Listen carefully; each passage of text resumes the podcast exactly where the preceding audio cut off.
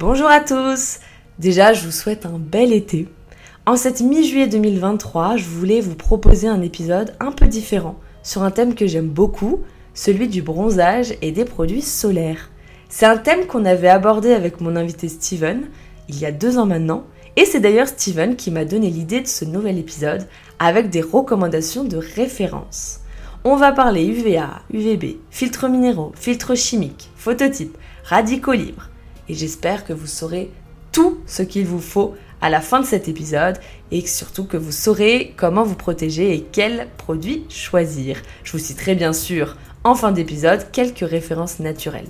Si j'ai un seul message à faire passer dès cette introduction, c'est protégez-vous, quel que soit le produit. Le risque de cancer de la peau est un risque dit avéré avec le soleil, il n'y a pas de suspense.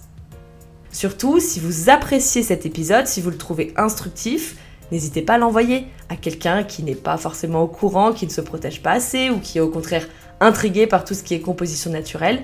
Ça peut aider un de vos proches et c'est la meilleure façon de soutenir Beauté Imaginée, c'est de partager les épisodes qui vous plaisent. Donc merci d'avance vraiment. Bon moi je ne suis pas chimiste ou professionnel des compositions, mais le soleil et le bronzage ce sont des sujets que j'aime beaucoup. Donc je me suis bien renseignée. Ça me passionne depuis longtemps, déjà adolescente, moi mon objectif pendant les vacances c'était de changer de couleur. Et surtout, si vous êtes de l'époque des TPE qu'on passait en première au lycée, on devait dans mon groupe concilier mathématiques et sciences et on avait choisi ce thème-ci du soleil et des rayons UV. Et nous avions obtenu 19,5. bon, un chiffre pour commencer. Chaque année dans le monde, il y a 25 000 tonnes de produits solaires déversés dans les océans pendant les baignades. C'est pour ça que le choix de la marque n'est pas anodin. Dans l'actualité liée aux protections solaires, on entend parler de l'ingrédient octocrylène. L'ANSES demande au gouvernement de l'interdire parce qu'il détériore les fonds marins et les coraux notamment. Et avec le temps en plus, il évolue mal si on dépasse la date de péremption. Il se transforme en perturbateur endocrinien potentiellement cancérigène.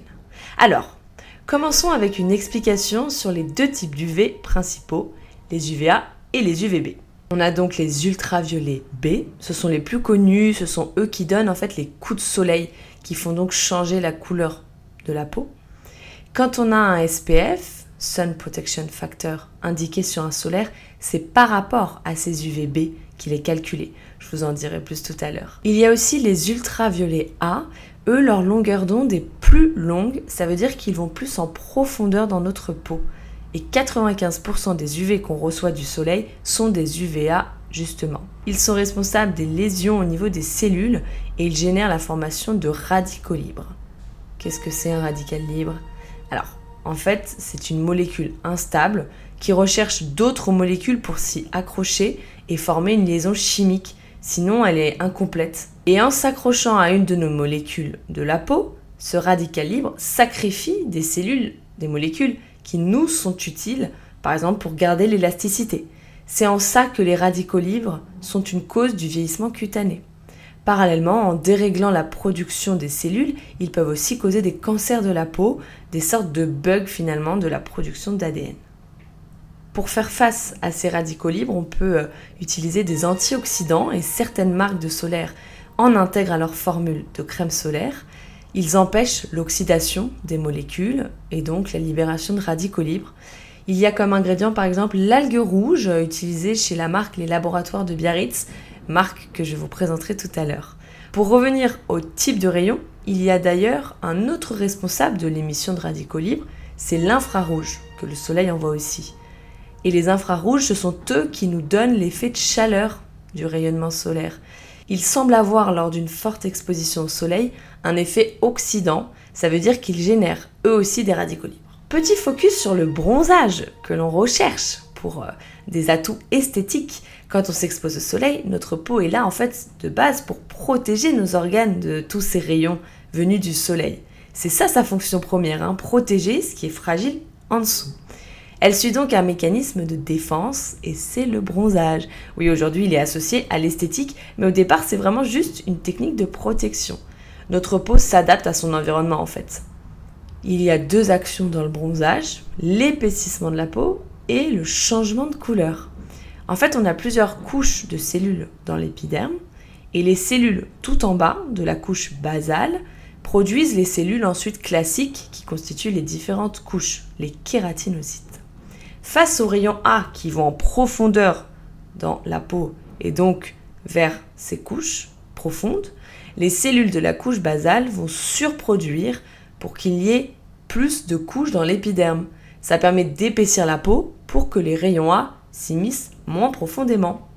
L'autre action du bronzage, celle qu'on recherche dans notre société qui est bien connue, c'est le changement de couleur. En fait, dans les différentes couches de notre peau de l'épiderme, il y a des mélanocytes, c'est des petites cellules qui peuvent sécréter de la mélanine, des petits grains plus ou moins foncés.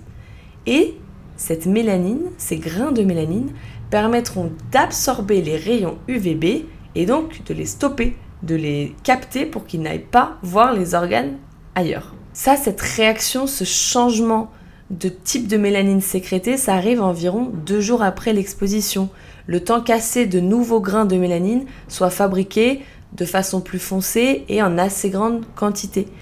Les mélanocytes sécrètent la nouvelle mélanine plus foncée pendant une vingtaine de jours après l'exposition. Du coup, un joli bronzage se constitue vraiment dans la durée, puisqu'il faut que les mélanocytes continuent à créer cette mélanine plus foncée chaque jour et sans brûler. Parce que si on est exposé au point de peler, de rougir pour ensuite peler, c'est que le renouvellement cellulaire a été accéléré pour renouveler les couches de cellules brûlées dans un coup de soleil. Et là, les grains de mélanine sont donc éliminés plus vite. Donc c'est bien dommage en fait. En plus d'être mauvais pour la santé, ça fait partir plus vite l'effet aller puisqu'il n'y aura pas 20 jours de bronzage après l'exposition dans ce cas-là. Une fois qu'on est vraiment bronzé, notre peau est donc protégée contre les UVB, puisqu'il y a assez de mélanine pour les absorber, mais ça ne suffit pas pour lutter contre les UVA qui font eux aussi des ravages. Même si la peau épaissit, ce n'est pas suffisant. C'est pour ça qu'on devrait se protéger dès qu'on s'expose longtemps, même si on est déjà bronzé finalement et qu'on pense être protégé. Il existe six phototypes. Plus la peau est claire, plus elle est sensible aux rayons UVB notamment, ceux qui font changer de couleur. Mais attention donc aussi aux peaux noires qui, même si elles ne brûlent pas ou ont très peu de coups de soleil, sont quand même sujettes au photovieillissement et au cancer de la peau à cause des rayons UVA. Donc on se protège quand même. Leur mélanine permet certes de capter les UVB, de résister bien mieux aux coups de soleil, mais les peaux noires ne sont pas spontanément protégées des UVA et rayons infrarouges, donc c'est pour ça qu'il vaut mieux les protéger aussi. Et d'ailleurs, un produit solaire n'empêche pas de prendre un coup de soleil, il retarde l'arrivée du coup de soleil. Maintenant qu'on est d'accord qu'il faut protéger notre peau, parlons des protections. Vous avez sans doute vu l'appellation SPF, Sun Protector Factor. C'est en fait le rapport entre le temps pour que la peau rougisse avec produit solaire et le temps pour qu'elle rougisse sans produit solaire. Un SPF 50, ça veut dire que la peau mettra 50 fois plus longtemps à brûler avec la crème que sans la crème. Du coup, si jamais sans crème, elle mettait une minute à brûler, avec de la crème 50, elle mettrait 50 minutes. Et avec de la crème 30, elle mettrait 30 minutes. Mais si jamais j'ai une peau qui sans crème met 15 minutes à brûler, avec le SPF 50, en théorie, elle mettrait des heures du coup, 50 fois plus. Sauf qu'en fait, les filtres solaires peuvent se dégrader avec le temps, donc de toute façon, il faut réappliquer le produit solaire toutes les deux heures pour maintenir la protection de la peau en fait. Et ça en plus, ce calcul, c'est si on appliquait autant de crème solaire que les préconisations. Et en général, on en applique beaucoup moins. Pour ma part, j'ai encore eu la trace des doigts sur mon épaule il y a deux semaines au Mont Saint-Michel parce qu'avec le maillot de bain, j'avais mal visé une zone. C'est pour ça qu'il faut bien en réappliquer toutes les deux heures, comme ça on minimise vraiment le risque. Pour obtenir la protection qu'indique un SPF, on doit appliquer 6 cuillères à café de produit sur tout le corps et une cuillère à café pour tout le visage.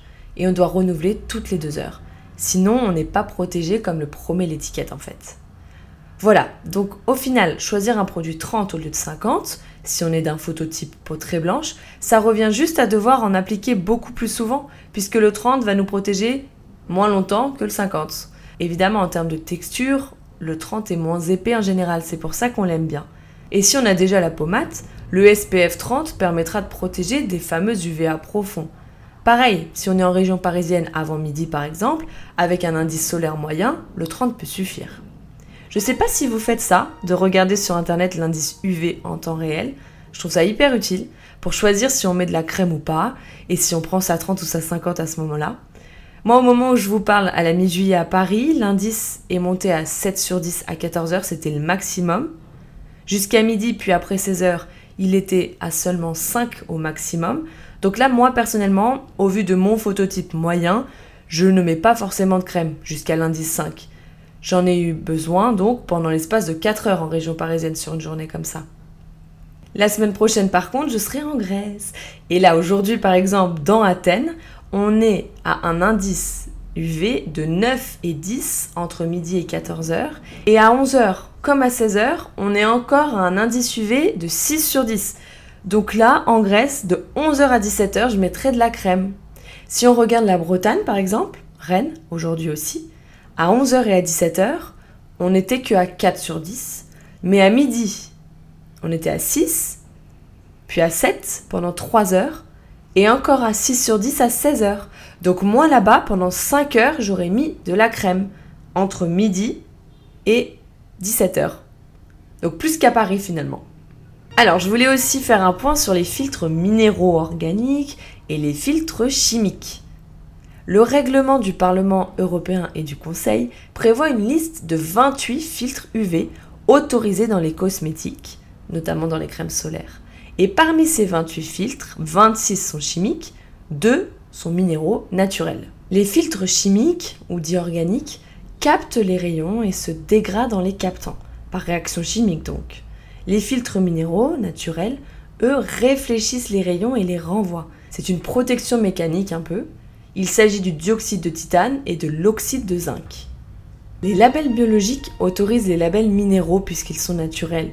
Ils forment un écran physique sur la peau, réfléchissant et dispersant les rayons UV avant qu'ils ne puissent pénétrer dans la peau.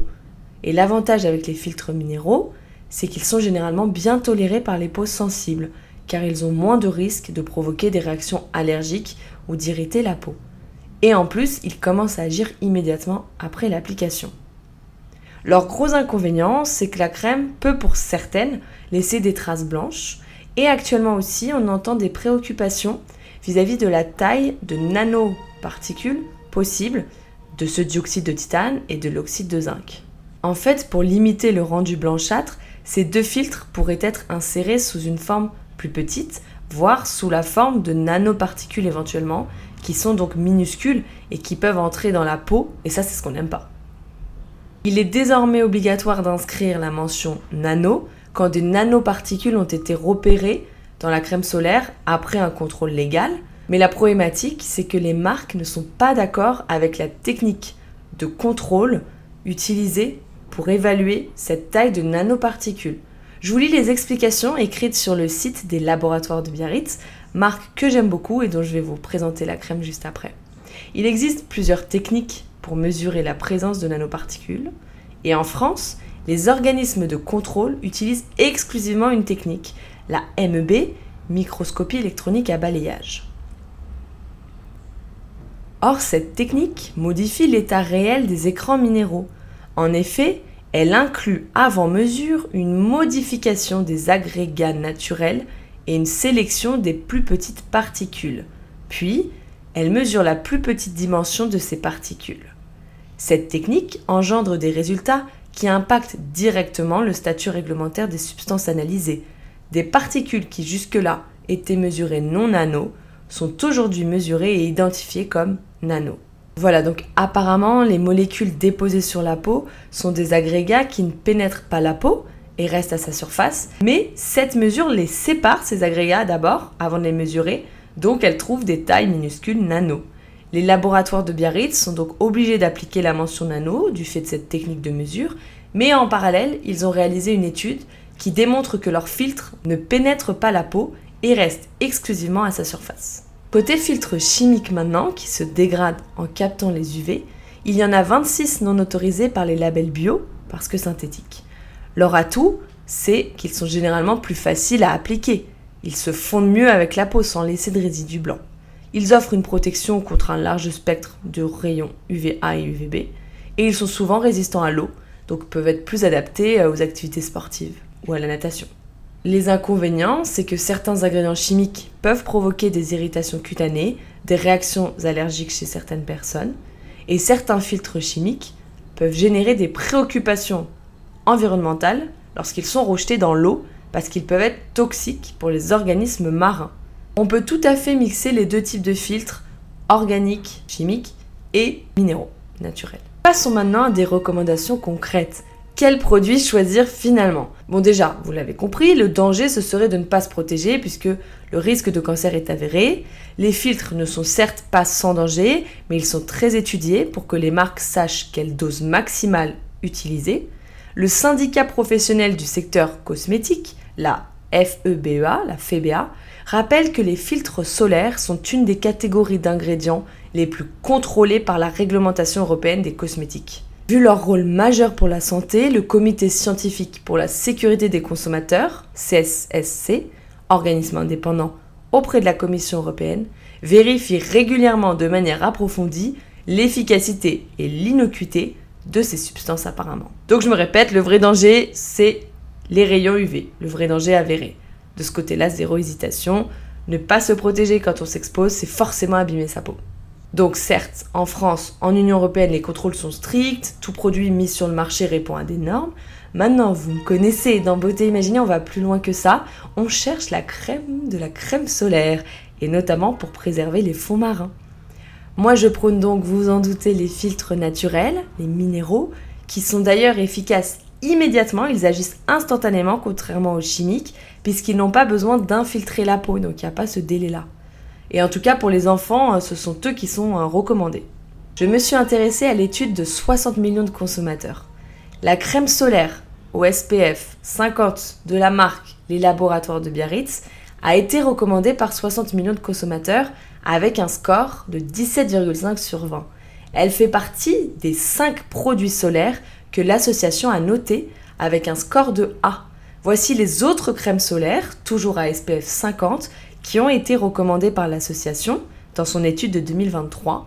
Il y a le lait solaire de la marque La Rosée, qui est adapté notamment aux peaux sensibles et fabriqué en France, le lait solaire de Mustela, qui est sans parfum, le spray solaire de chez Acorel et la crème visage et corps de chez Les Petits Prodiges, fabriquée en France. Pour évaluer toutes les protections solaires d'indice 50, le magazine 60 millions de consommateurs s'est basé sur trois critères. Est-ce que la protection contre les UVA et UVB est aussi bonne que le produit le prétend? Ça vaut la majorité de la note. Est-ce que le produit n'est pas mauvais, ni pour la santé, ni pour l'environnement? Et est-ce que l'étiquette donne toutes les informations nécessaires? Moi, en mai, j'avais écrit à la marque les laboratoires de Biarritz pour tester leur marque. Je voulais essayer leur crème solaire teintée pour le visage et l'équipe m'a aussi envoyé leur crème solaire SPF 30 pour le corps. Et j'en suis super contente vraiment. Pour ce qui est de la crème teintée, j'ai pu tester à la fois la SPF 30 et la SPF 50. Les deux m'ont beaucoup plu. La SPF 30 va être un peu plus fluide à l'application, la 50 un peu plus épaisse, mais vraiment très confortable à appliquer pour un rendu très joli puisque le teint est allé, donc protégé et allé, euh, que demander de plus, et le tout avec une senteur très agréable de vanille. Et pour ce qui est de la crème corps, SPF 30, c'est celle que j'ai utilisée, elle a beaucoup d'atouts aussi. Sa formulation a été étudiée pour limiter l'impact sur les fonds marins. Elle est waterproof, elle est labellisée bio, comme tous les produits des laboratoires de Biarritz, donc elle a des écrans minéraux pour lutter contre les UVA et les UVB. Et je vous le disais, elle contient de l'algue rouge. C'est un ingrédient qui agit comme un antioxydant qui va neutraliser les radicaux libres. Le comparatif Idealo a lancé cette année un sondage pour évaluer le produit préféré des Français. Et c'est le lait solaire Waterlover de Biotherm qui est en tête. Il était d'ailleurs le gagnant de l'enquête de 60 millions de consommateurs il y a deux ans et je vous l'avais alors recommandé. Ça montre que les Français ont été euh, plutôt euh, séduits par l'idée de moins impacter les fonds marins.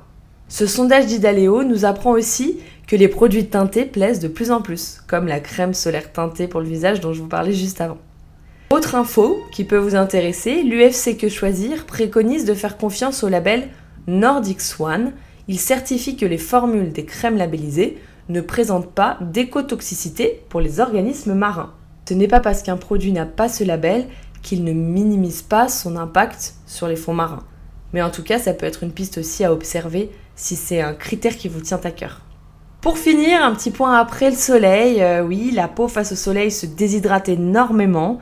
Et en plus, apparemment, une heure d'exposition au soleil sans protection, ça fait baisser de moitié nos antioxydants qui la protègent naturellement des radicaux libres. C'est donc la porte ouverte au vieillissement prématuré de la peau. Bref, c'est donc vraiment important de redonner ce qu'il faut à la peau au moins le soir pour qu'elle soit assez nourrie et soit capable de lutter en journée. Autre élément important qu'on oublie souvent, c'est que la crème solaire doit être démaquillée le soir. C'est un produit gras, donc le mieux pour la démaquiller, ça va être d'utiliser un corps gras démaquillant comme une huile démaquillante qui va capter direct les produits gras, comme le sébum aussi, la pollution. Et donc c'est vraiment important de penser à ça après une journée d'exposition, de démaquiller sa peau pour aller se coucher avec la peau libérée de cette crème solaire. Sur ce, j'espère que cet épisode vous aura plu et intéressé. Je vous souhaite d'excellentes vacances. Beauté Imaginée vous accompagne chaque vendredi avec les meilleurs moments des interviews précédentes, des épisodes de maximum 15 minutes. Rendez-vous ensuite en septembre pour les nouvelles interviews à visage caché et on se tient au courant sur Instagram. À bientôt sur Beauté Imaginée.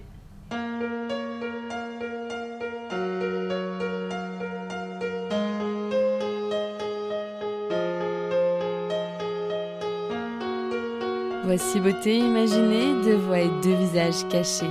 Une beauté vous est racontée, puis à visage dissimulé, sa beauté vous est dévoilée, photo postée, Instagrammée.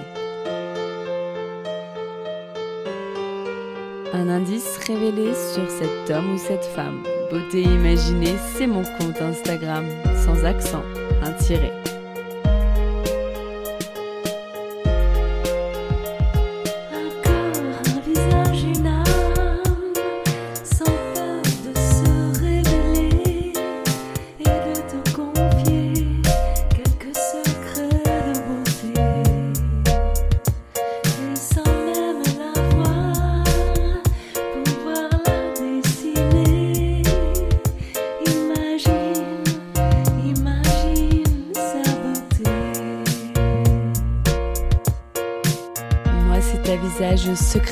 Je me plais à questionner lors de mes lives en invité.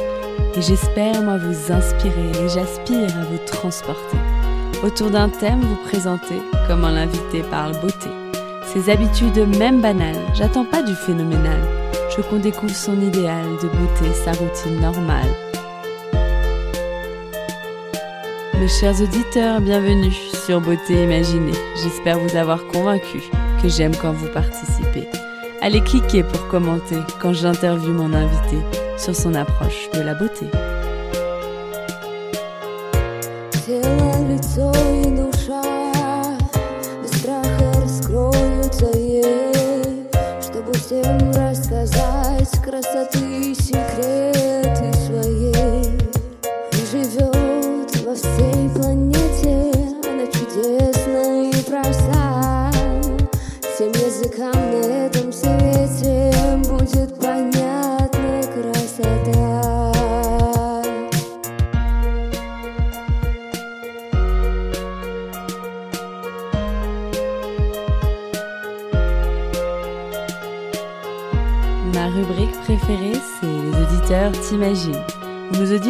Devinent si tu chantes, dans ou pas, si tu aimes la musique, le classique électronique ou le contemporain.